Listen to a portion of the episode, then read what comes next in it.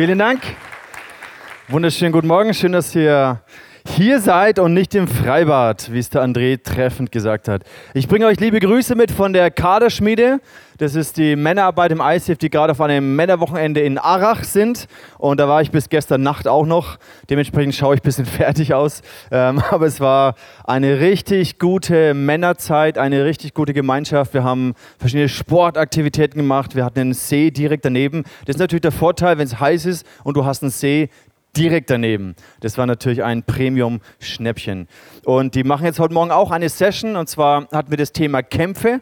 Und es war sehr genial, wenn sich Männer mit dem Thema Kämpfen auseinandersetzen. Es war sehr tiefe Momente, die wir hatten, Gemeinschaft, Gebet füreinander, aber auch mega viel Spaß und Action. Von daher herzliche Grüße aus dem allertiefsten bayerischen Wald, wie man sich das nur tiefer nicht vorstellen kann. Was die da reden, ist unglaublich, das versteht kein Mensch.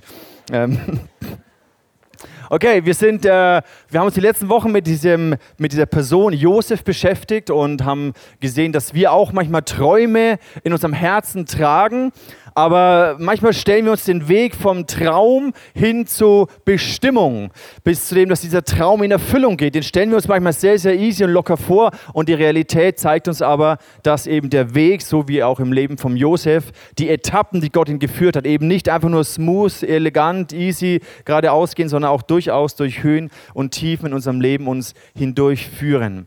Und wir haben so diese verschiedenen Testsituationen angeschaut, durch die Gott den Josef hindurchgeführt hat. Und Gleichzeitig haben wir auch gemerkt, weil jeder von uns ist so ein bisschen Tests, wir mögen es eigentlich nicht gerne, in Testsituationen drin zu stecken. Aber wenn Gott uns in so Testsituationen hineinführt, dann nur mit dem Ziel, dass er, auf Englisch heißt es ein Testimony, daraus machen möchte, dass unser Leben ein Zeugnis wird, dass unser Leben eine Geschichte wird, die letztendlich Gott groß macht. Und wir haben auch immer wieder dieses Bild ähm, uns angeschaut von dieser David-Statue, die Michelangelo hervorragend aus einem Marmorblock heraus gemeißelt hat. Und es ist manchmal auch so die Art und Weise, wie Gott an unserem Charakter arbeitet, dass er all das wegschlägt, was eigentlich nicht zu uns gehört. Und was am Ende übrig bleibt, ist eine, wunderschönes, eine wunderschöne Skulptur. Und die Idee ist, dass die Art und Weise, wie Gott arbeitet, vielleicht nicht immer mit dem Hammer, sondern manchmal sehr, sehr zart oder sehr, sehr mitfühlend, aber trotzdem auch klar, dass Gott uns verändert, dass all das herauskommt, was eigentlich er in uns hineingelegt hat. Und wir haben uns so die verschiedenen Testsituationen angeschaut. Am Anfang der stolze Josef, der ja, so ein bisschen seinen eigenen Traum verwirklichen wollte. Und da haben wir uns auch ein bisschen überlegt, dass es häufig was mit uns zu tun hat, dass wir auch so geprägt sind, hey, lebe deinen Traum und verwirkliche dich selbst. Und dass es eigentlich komplett in die Irre führt. Und Jesus sagt uns nicht, wir sollen unsere eigenen Träume verwirklichen, uns selbst verwirklichen, sondern Jesus sagt, folge mir nach. Und dann wird dein Traum in Erfüllung gehen. Dann wird das, was ich für dein Leben vorbereitet habe, in Erfüllung gehen. Wir haben uns angeschaut, wie es sich anfühlt, wenn du komplett in einer Verlierersituation drin bist. Der Josef wurde dann in den Brunnen reingeschmissen und dann erlebt er so einen tiefen, dunklen Moment seines Lebens, wo er sich fragt, Gott, wo bist du? Und in diesen Versen dieser Geschichte, da taucht Gott überhaupt nicht auf. Es wirkt so, als ob Gott in diesem dunklen Moment im Leben von Josef gar nicht da ist. Und da haben wir gelernt, dass aber oft in diesen Momenten, wo wir Gott nicht spüren oder wahrnehmen, dass Gott manchmal am stärksten in unserem Leben wirkt. Wir haben uns den Erfolgstest angeschaut, was passiert, wenn Gott uns segnet mit Erfolg. Was macht es mit unserem Herzen? Wir haben uns den Drucktest angeschaut, wo Josef dann im Gefängnis ist und vergessen wird. Zwei Jahre ähm, ist er dort. Und dann letztendlich auch äh, letzte Woche den Wohlstandstest, wie Gott den Josef aus dem Knast in den Palast an die zweite Stelle des Pharaos äh, positioniert hat. Heute geht die Geschichte weiter. Und, ähm, oder die Geschichte in dieser Situation verläuft folgendermaßen: da, kommt ja diese, da war diese Prophezeiung von der Hungersnot, sieben Jahre die fetten Kühe, sieben Jahre die mageren Kühe. Und dann tritt es so ein und Josef verwaltet dann die Kornspeicher. Und die Hungersnot kommt über das ganze Land und diese sieben mageren Jahre beginnen. Und Josef fängt an, aus den Kornspeichern eben auszuteilen, sodass das Volk nicht verhungert. Und die Geschichte geht so weiter, dass auch die Brüder von Josef, seine Familie in Kanaan, dass die auch dorthin kommen, um Korn zu holen. Und sie stehen vor ihrem Bruder, aber sie erkennen ihn natürlich nicht, weil sie gedacht haben, der ist längst in der Sklaverei in Ägypten draufgegangen. Und dann geht die Geschichte eben so, dass sie sich dann, also ist eine lange Geschichte. Sie versöhnen sich dann, Josef zeigt sie, sie holen dann nochmal den kleineren Bruder. Also große Geschichte. Am Ende ist ein, ein, ein Vergebungsmoment, wo Josef sich zu erkennen gibt und dann auch seinen Vater zurückholt und eine große Versöhnung stattfindet. Ich möchte diesen ganzen Part allerdings überspringen. Ich habe versucht, ihn jetzt ganz kurz zusammenzufassen und ich möchte ihn überspringen und zwar an, die, an das Ende der Geschichte mit euch gehen und dann aber nochmal kurz auf den Aspekt von Vergebung und was da stattgefunden hat eingehen. Also wir spulen vor ans Ende der Geschichte und zwar die ganze Familie von Josef ist jetzt nach Ägypten gekommen. Sie haben die Hungersnot überlebt, sie wären sonst alle gestorben und auch das Volk in Ägypten konnte gut durch diese Hungersnot durchgehen. Jakob, der Vater, der Familienvater, Vater von Josef und den Brüdern, stirbt in der Zwischenzeit. Und jetzt passiert Folgendes. Jetzt haben die Brüder mega Panik, dass jetzt der Zeitpunkt kommt, wo Josef sich an ihnen rächt. Für all das Unrecht und, die Unge und die, das Leid, was die Brüder ihm angetan haben. Und in diese Geschichte möchten wir an diesem Punkt einsteigen. Im 1. Mose Kapitel 50, da heißt es, die Brüder Josefs aber fürchteten sich, als ihr Vater gestorben war und sprachen, Josef könnte uns Gram sein und uns alle Bosheit vergelten, die wir ihm angetan haben. Darum ließen sie ihm sagen, Dein Vater befahl vor seinem Tode und sprach, so sollt ihr zu Josef sagen, vergib doch deinen Brüdern die Missetat und ihre Sünde, dass sie so übel an dir getan haben. Nun vergib doch diesen, diese Missetat uns, den Dienern des Gottes deines Vaters. Und jetzt kommt etwas sehr Interessantes. Da heißt es, aber Josef weinte, als man ihm solches sagte. Und seine Brüder gingen selbst hin und fielen vor ihm nieder und sagen, hier sind wir. Und dann sprach Josef zu ihnen. Und das sind diese Verse, die wir uns heute ein bisschen anschauen wollen. Fürchtet euch nicht. Stehe ich denn an Gottes Stadt? Ihr gedachtet, Böses mit mir zu machen, aber Gott gedachte, es gut zu machen. Und zu tun, was jetzt am Tage ist, nämlich am Leben erhalten ein großes Volk. So fürchtet euch nur nicht. Ich will euch und eure Kinder versorgen. Und er tröstete sie und redete freundlich mit ihnen. Diese letzten Verse, die Art und Weise, wie Josef auf diese äh, äh, Situation reagiert, die Tatsache, dass er weint, als er diese Angst oder das Misstrauen seiner Brüder spürt. Ich glaube, er war deswegen so bewegt und hat geweint, weil er gemerkt hat, hey krass, die haben in mir ist was verändert. Ich bin nicht mehr die gleiche Person wie damals. Ich bin ein anderer Mensch geworden. Aber meine Brüder haben das noch gar nicht erkannt. Sie denken immer noch, dass ich sie jetzt mich an ihnen rächen, rächen würde. Sie haben noch nicht die Kraft der Vergebung erfahren. Sie haben nicht gemerkt, dass ich nicht mehr der gleiche bin. Und wenn wir die Person von Josef anschauen, wo wir uns so ein bisschen reinzoomen wollen, wir merken, durch all diese Jahre ist er von einem stolzen, arroganten, überheblichen, selbstverwirklichungsorientierten Mensch zu einem sehr demütigen, zuversichtlichen und liebevollen Mensch geworden. Hier sehen wir am Ende dieser Geschichte, sehen wir eine Person, die mit sich und seiner Vergangenheit und den Menschen, die diese Vergangenheit ähm, bewirkt haben, absolut im Frieden ist. Eine Person, die Frieden gefunden hat bei Gott über all dem Unrecht und all dem Leid, was er erlitten hat. Und die Menschen, die ihm das angetan haben, seine engsten Brüder, natürlich hätte er die Macht gehabt, sie umbringen zu lassen. Auch alle anderen, die ihn im, im, in, der, in dem Gefängnis vergessen hatten, oder die Frau von dem Potiphar, die ihn verleumdet hat und angeklagt hat. Natürlich hätte er die killen können. Aber wir sehen, dass er eine komplette Veränderung erfahren hat. Und das ist auch der Gedanke, den Gott für unser Leben hat. Er führt uns durch unser Leben hindurch, durch gute Zeiten, durch schlechte Zeiten. Aber in all den Situationen, die wir haben, besteht immer die Möglichkeit, dass Gott an unserem Herzen arbeitet.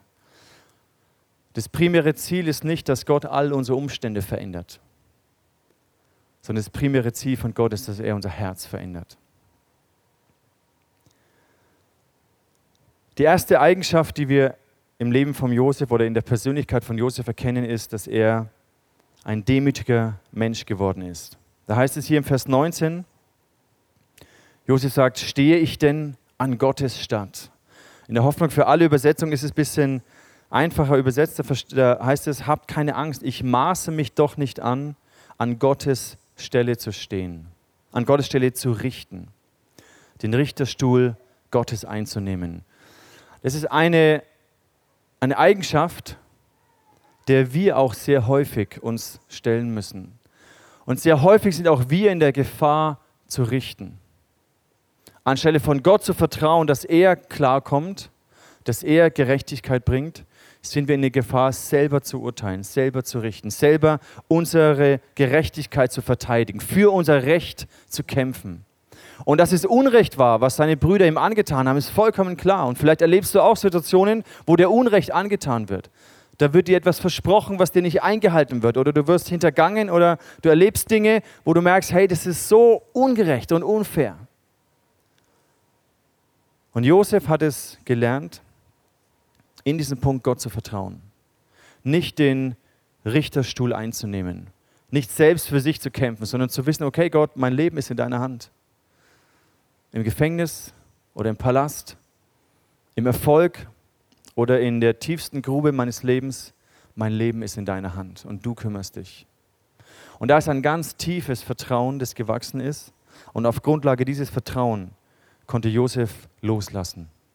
Konnte er die Schuld das Unrecht, das ihm angetan wurde, vergeben.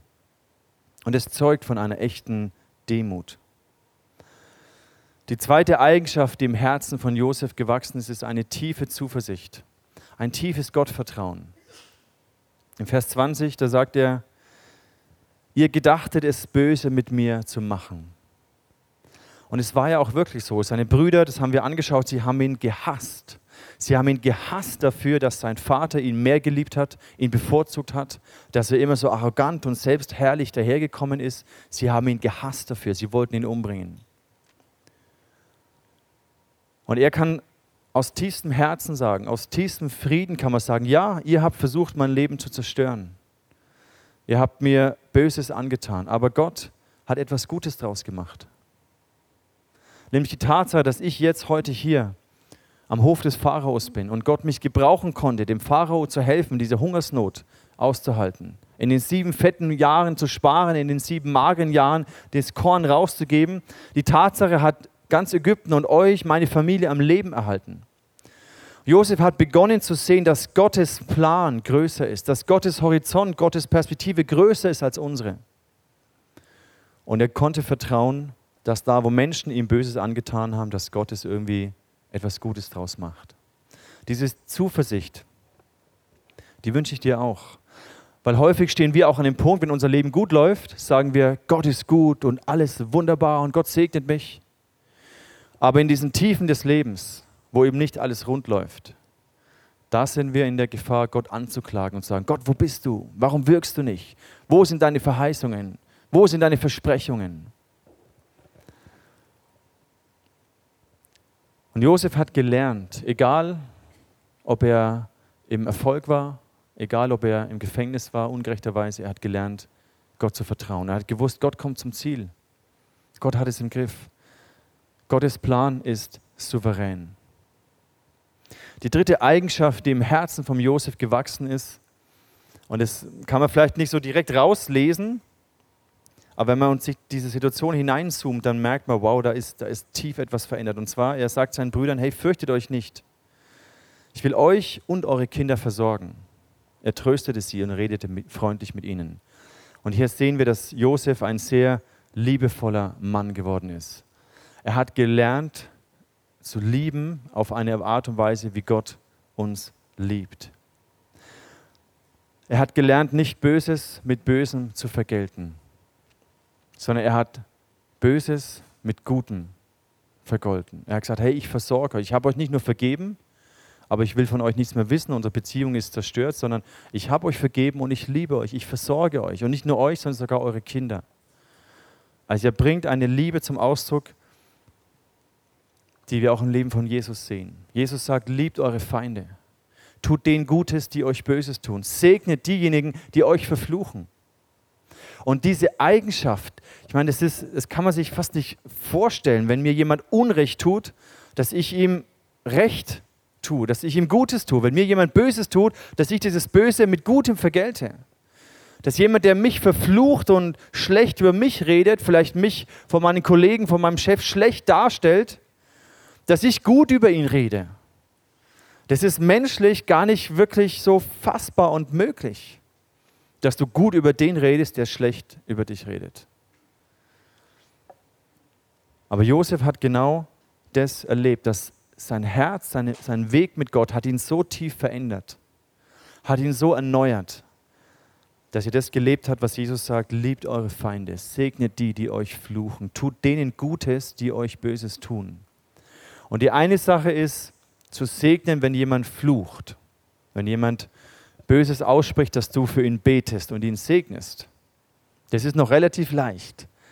Aber dem Gutes zu tun, zu handeln, der dir es aber Schlechtes tut, das ist schon menschlich. Eigentlich denkst du dir, boah, wie soll ich das schaffen? Und ich wünsche mir, dass Gott mit uns immer mehr, mehr an den Weg geht, wo er uns so verändert, wo diese Eigenschaften von Jesus durch unser Leben immer mehr durchbrechen. Wir sehen, dass die Geschichte von Josef endet und sie endet gut.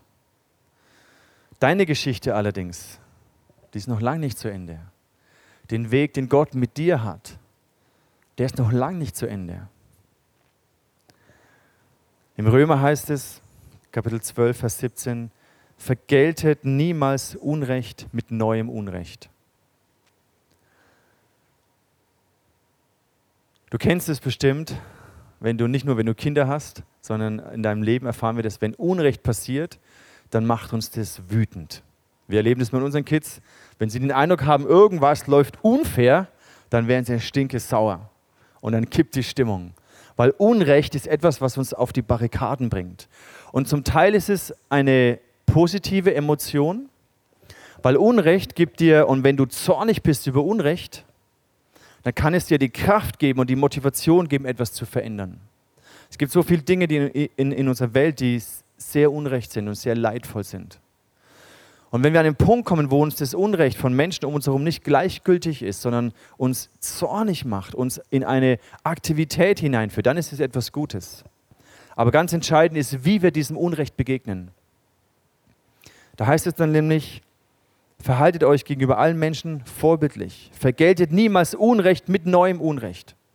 Soweit es irgendwie möglich ist und von euch abhängt, lebt mit allen Menschen in Frieden. Das sehen wir am Leben von Josef. Er hat Frieden gefunden. Zuerst mit sich und Gott. Am Anfang stelle ich mir vor, dass er gehadert hat mit Gott. Gott, wo bist du? Wo sind die Träume? Wo sind die Versprechungen? Wo sind die Verheißungen, die du mir gegeben hast? Aber tief in dieser Grube im Gefängnis ist, er, ist dieser Stolz zerbrochen, ist diese Überheblichkeit, diese Anklage, diese Forderung Gott gegenüber, ist sie zerbrochen. Und er ist demütig geworden und hat gesagt, okay Gott, mein Leben ist in deiner Hand. Und er hat Frieden gefunden mit sich und Gott. Er hat Frieden gefunden mit seinen Umständen.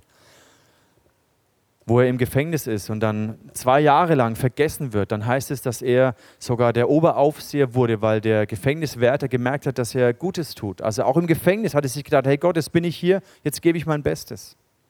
Er hat Frieden gefunden mit sich und mit Gott. Und deswegen konnte er auch mit den Menschen um ihn herum Frieden leben. Liebe Freunde, verschafft euch nicht selbst das Recht. Überlasst vielmehr Gott das Urteil. Das schreibt Paulus hunderte, tausende Jahre später. Und Josef hat vorher schon genau das gelebt. Er ist nicht an diese Stelle Gottes getreten, wo er gesagt hat, ich richte, ich fälle ein Urteil über dich. Und jetzt kommt eine weitere herausfordernde Stelle aus dem Römerbrief. Lass dich nicht vom Bösen besiegen, sondern besiege das Böse durch das Gute. Wir sehen im Leben von Josef, welcher Segen daraus entsteht. Die Heilsgeschichte Gottes mit seinem Volk beginnt dort oder geht dort weiter. Wenn Josef Böses mit Bösen äh, beglichen hätte, dann wäre der Plan Gottes gescheitert. Lass dich nicht von Bösen besiegen. Was passiert mit unserem Herzen, wenn uns Unrecht getan wird? Was passiert, wenn Leute uns verleumden oder uns anklagen? Das Böse hat die Tendenz, was uns angetan wird, hat die Tendenz, dass es uns vergiftet. dass genau dieses gleiche Böse, was uns angetan wird, in uns wächst, in uns Gestalt gewinnt, unsere Gedanken und Handlungen prägen. Das ist das klassische Prinzip, wenn die Opfer zu Tätern werden. Das kennt ihr wahrscheinlich alle aus der Soziologie. Wenn die Opfer zu Tätern werden. Und sehr häufig sind wir gar nicht so weit weg davon, dass wir auch zu Tätern werden, dass das Unrecht, was uns angetan wird, wir entweder zurückgeben oder weiter anderen Menschen antun. Dass aus Opfern Täter werden. Warum? Weil dieses Böse, es ist wie so ein Virus, der uns vergiftet, mit dem wir infiziert werden. Und wenn wir uns das Leben von Josef anschauen, dann, dann habe ich mir die Frage gestellt, Gott, wie, wie ist es möglich, dass er diesen Weg durchgegangen ist. Bei all dem Unrecht, klar, er war ein, arrogantes, ein äh, arroganter Arsch. Aber wie ist es möglich, dass er sich so verändert hat? Sogar so liebevoll und demütig geworden ist. Was ist der Schlüssel? Was können wir daraus lernen aus der Geschichte von Josef? Und ich glaube, es sind zwei wesentliche Prozesse, die im Herzen von Josef gewachsen sind. Und das ist der Schlüssel von Vergebung und der Schlüssel von Gottvertrauen. Wir sehen es auch im Leben von Jesus. Er hat ja allen Menschen nur Gutes getan. Aber was er erlebt hat an Unrecht, ist unvergleichbar. Und sogar am Kreuz, in diesem Sterben als sterbender Mann, hat er gebetet, Gott vergib ihnen, denn sie wissen nicht, was sie tun. Und dann sagt er auch, Gott, in deine Hände gebe ich meinen Geist. Und es sind genau diese beiden Elemente, Vergebung und Gott vertrauen. Vergib ihnen, sie wissen nicht, was sie tun. Und in deine Hände gebe ich meinen Geist. Wenn wir diese, wenn wir diese Eigenschaften übernehmen, wenn diese Eigenschaften hervorkommen, dann finden wir Frieden.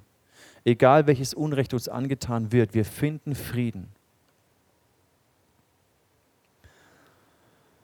Vergebung ist deswegen so ein wichtiger Schlüssel,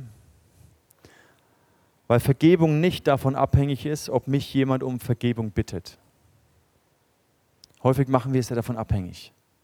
Wenn jemand seinen Fehler erkennt und zu mir kommt und sagt, hey, ich habe echt Mist gebaut, es tut mir leid, okay, dann ist es immer noch schmerzhaft und es braucht immer noch Zeit, aber es fällt mir leichter zu vergeben. Aber wenn der andere vielleicht überhaupt gar nicht kommt, wieso, wieso soll ich ihm dann vergeben? Vergebung ist deswegen so ein Schlüssel, weil es deine Entscheidung ist. Es ist als allererstes deine eigene Entscheidung, ob du loslässt, ob du Gott vertraust ob du weißt, hey, auch wenn die Menschen gedacht haben, mir Böses zu tun, Gott wird es ins Gute wenden. Es ist eine Sache zwischen dir und Gott. In allererster Linie zwischen dir und Gott. Im Kolosserbrief, da heißt es, Gott hat den Schuldschein, der uns mit seinen Forderungen so schwer belastet, für ungültig erklärt. In einem Schuldschein der vielleicht so ausschaut, ganz simpel. Da steht drauf, wer der Schuldner ist und wer der Gläubige ist. Und da steht drauf, was die Schuld bedeutet.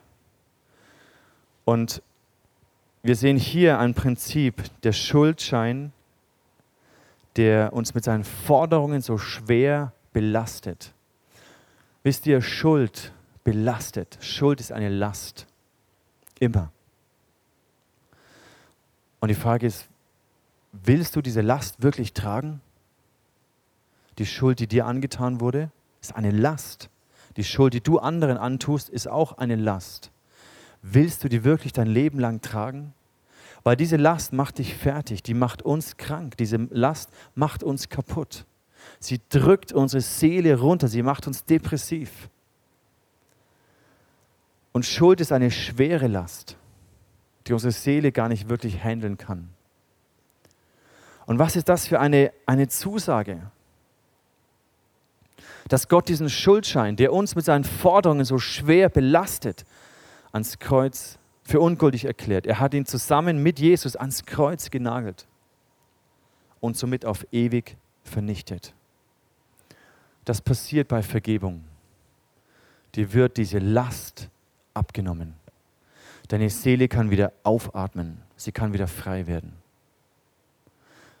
Vergebung hat einen Preis und dieser Preis ist dein Stolz und dieser Preis ist dein Bedürfnis nach Rache, nach Vergeltung. Das steckt in uns drin. Mir wurde Böses angetan. Ich will, dass diese Person leidet, dass sie spürt, dass sie es falsch gemacht hat. Das steckt in uns drin, diese, dieser Hunger nach Vergeltung aufgrund von diesem Unrecht. Und das ist der Preis für Vergebung. Das ist der Preis aber dafür, dass du wieder frei werden kannst, dass du wieder von dieser Last dich aufrichten kannst. Es kostet dich deinen Stolz und es kostet dich deinen Hunger nach Vergeltung. Und wenn du an den Punkt kommst, dass du siehst, dass Jesus den Schuldschein, der dich belastet, wo du schuldig geworden bist, weil wir alle sind schuldig vor Gott, jeder. Und wenn wir erkennen, dass diesen Schuldschein, dass der ans Kreuz genagelt ist, dass wir frei werden können, dann beginnt unser Herz zu heilen. Vergebung ist der Schlüssel, dass Beziehungen heil werden können. Vergebung ist der Schlüssel, dass Herzen von dieser Last der Schuld befreit werden. Auch wenn die andere Person gar nicht zu dir kommt und dich um Vergebung bittet.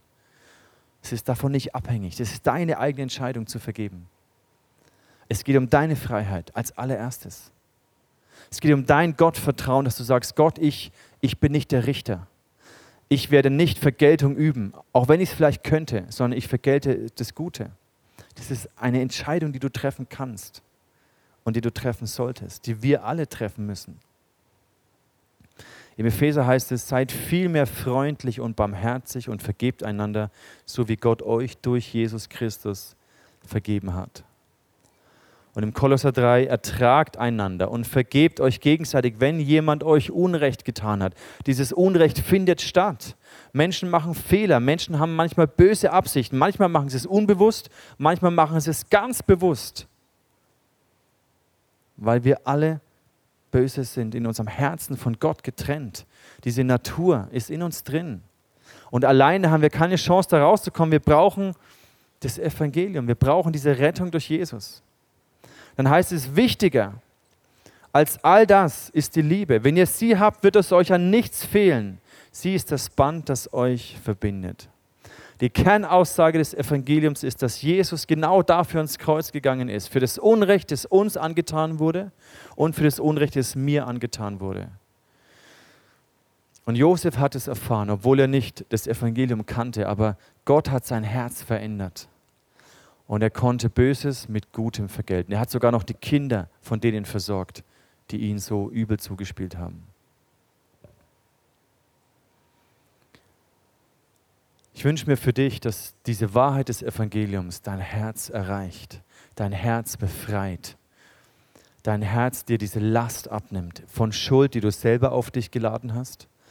Weil es sind nicht immer nur die anderen Menschen, die uns Unrecht tun. Manchmal sind es wir selber, dass wir uns selber Unrecht tun. Manchmal ist es eine Schuld, die wir uns selber auflasten, wo wir uns selbst anklagen und selbst verdammen für Fehler, die wir in unserem Leben gemacht haben. Und auch von dieser Last müsste Gott dich befreien.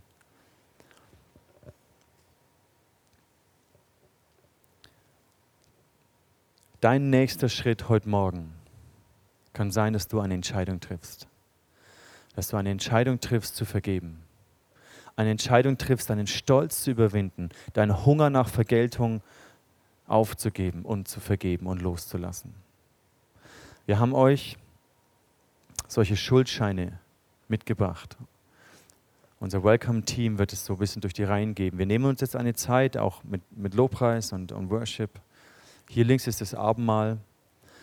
Und du kannst auf diesen Schuldschein deinen Namen draufschreiben und deinen Gläubiger, der, der gegen dich schuldig geworden ist. Und wenn es du selber bist, dann schreib deinen Namen zweimal drauf. Und die Frage ist, was steht auf deinem Schuldschein?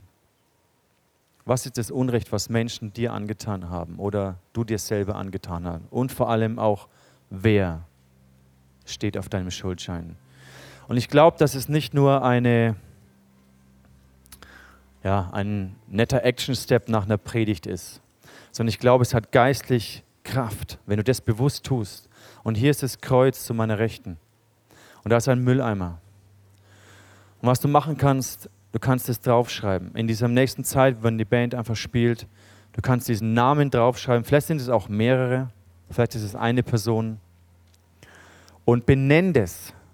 Finde Worte, um diese Schuld auszudrücken. Das wird niemand lesen.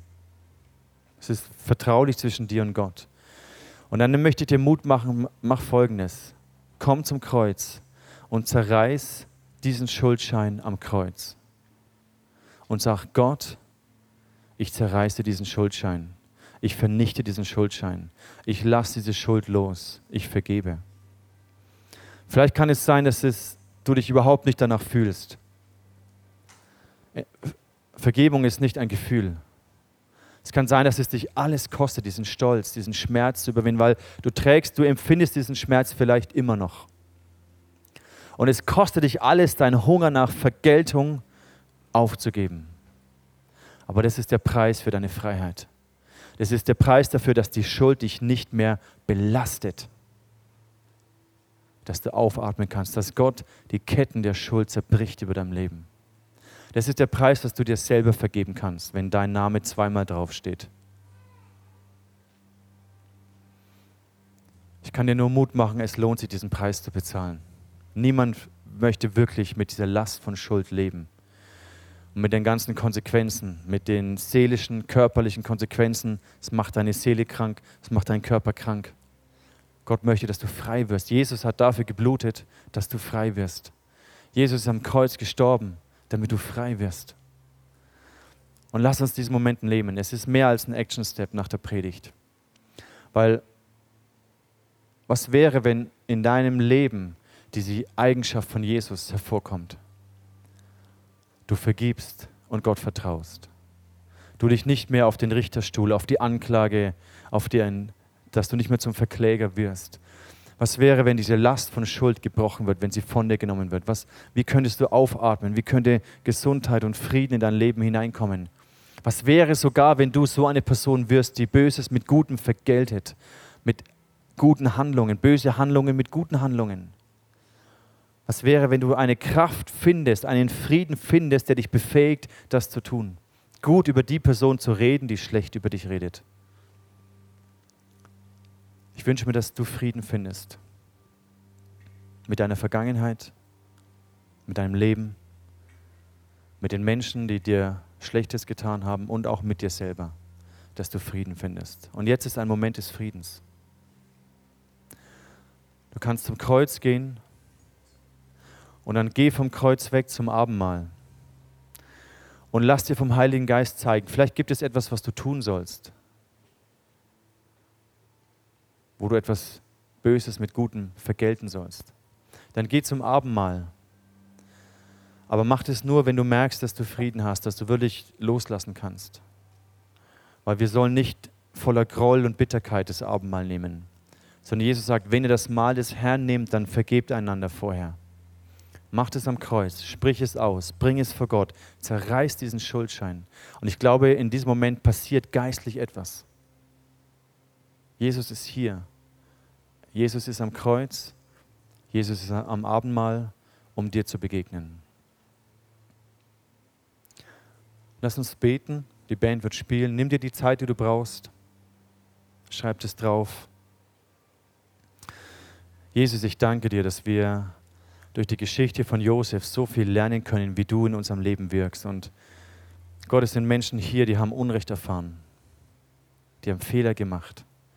Die waren vielleicht auch arrogant, stolz, überheblich. Oder sie waren voller Hass und Bitterkeit und Ablehnung. Voller Minderwert und Stolz. Und Jesus, ich bete, dass du jetzt mit uns an diese Wurzel gehst. Und ich bitte dich, dass du ein tiefes Gottvertrauen in unser Herz hineinlegst. Ein ganz starkes Gottvertrauen.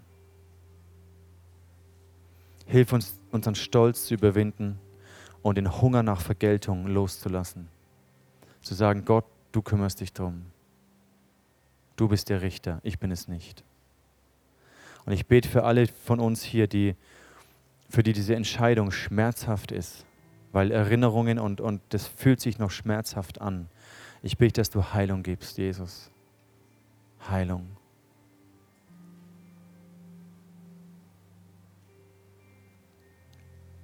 Halleluja.